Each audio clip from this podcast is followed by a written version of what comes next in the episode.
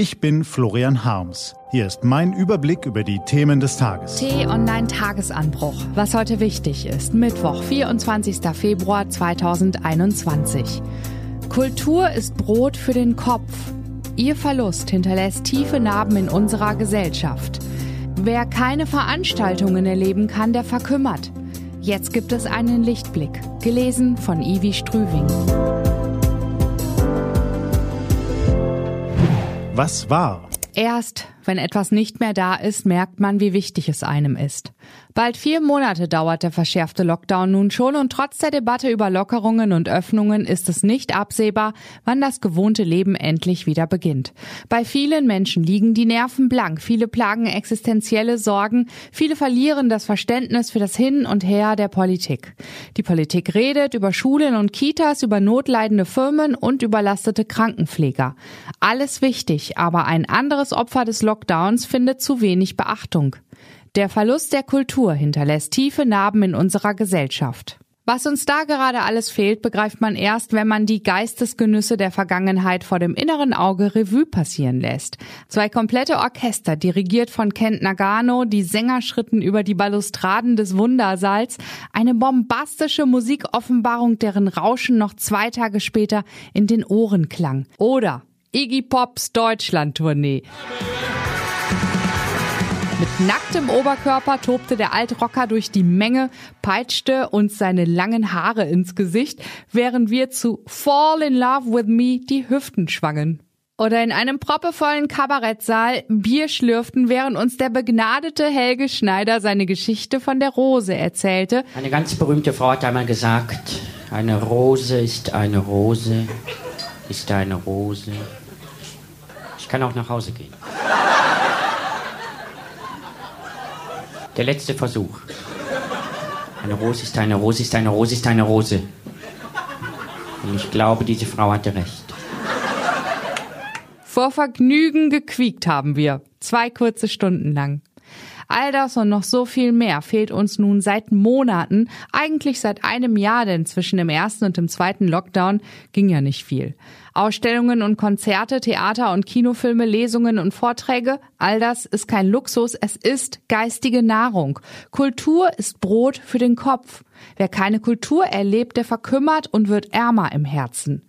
Kunst ist mehr als Unterhaltung. Kultur ist weit mehr als eine Freizeitbeschäftigung, schreibt der Historiker René Schlott in einem aufrüttelnden Appell. Kultur ist gelebte und erlebte Freiheit.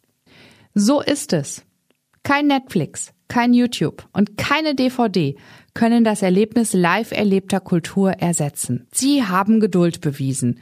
Die Kulturschaffenden. Viel Geduld. Viele hat die Auftrittssperre in bittere Not gestürzt. Nur wenige können sich auf staatliche Zuwendungen verlassen. Allein der Musikmarkt ist um mehr als 50 Prozent eingebrochen. Eine Krise kann ja etwas Schöpferisches haben, doch dauert sie zu lange, ist der Schaden irreversibel. Dann bricht etwas weg in der Gesellschaft, aber auch in jedem Einzelnen von uns. Deshalb sollten wir das Konzept ernst nehmen, das 20 Wissenschaftler und Kulturschaffende sowie 40 Organisationen Anfang der Woche vorgestellt haben, um Kultur- und Sportveranstaltungen nach dem harten Lockdown schrittweise wieder zu ermöglichen. Neben Masken und Abstand könnten eine gute Belüftung, Schnelltests und ein gestaffelter Einlass helfen, die Säle wenigstens zu einem Drittel zu besetzen. Iggy Pop mit Abstand, zweieinhalb Stunden, mit Maske im Theater, das Gelbe vom Ei ist das nicht, klar, aber besser als nichts.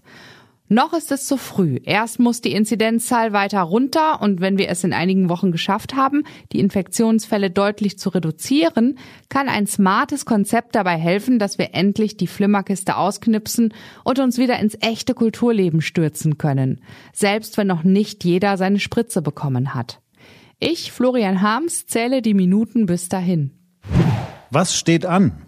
Die T-Online-Redaktion blickt für Sie heute unter anderem auf diese Themen. Es ist der bislang größte Terrorprozess, den der deutsche Staat gegen Islamisten geführt hat. Und heute fällt das Oberlandesgericht Celle sein Urteil.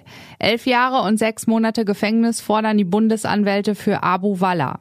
Einst Imam einer Moschee in Hildesheim soll er Chefanwerber des IS in Deutschland gewesen sein, junge Menschen indoktriniert und ihre Ausreise nach Syrien organisiert haben. Ein weiterer denkwürdiger Prozess wird heute in Leipzig fortgesetzt. Dort ist ein Bundeswehrsoldat des Kommandos Spezialkräfte angeklagt, in dessen Garten illegale Waffen, Sprengstoff und rechtsextreme Schriften gefunden wurden. Heute vor einem Jahr fuhr ein junger Deutscher mit seinem Auto bewusst und ungebremst in den Rosenmontagsumzug im nordhessischen Volkmaßen. 90 Menschen, darunter viele Kinder, erlitten teils schwere Verletzungen. Die Kleinstadt erinnert mit einem ökumenischen Gottesdienst an die Gewalttat. Auch Ministerpräsident Volker Bouffier kommt. Diese und andere Nachrichten, Analysen, Interviews und Kolumnen gibt's den ganzen Tag auf t-online.de. Das war der T-Online-Tagesanbruch vom 24. Februar 2021, produziert vom Online-Radio- und Podcast-Anbieter Detektor FM. Den Podcast gibt's auch auf Spotify. Einfach nach Tagesanbruch suchen und folgen. Ich wünsche Ihnen einen humorvollen Tag. Ihr Florian Harms.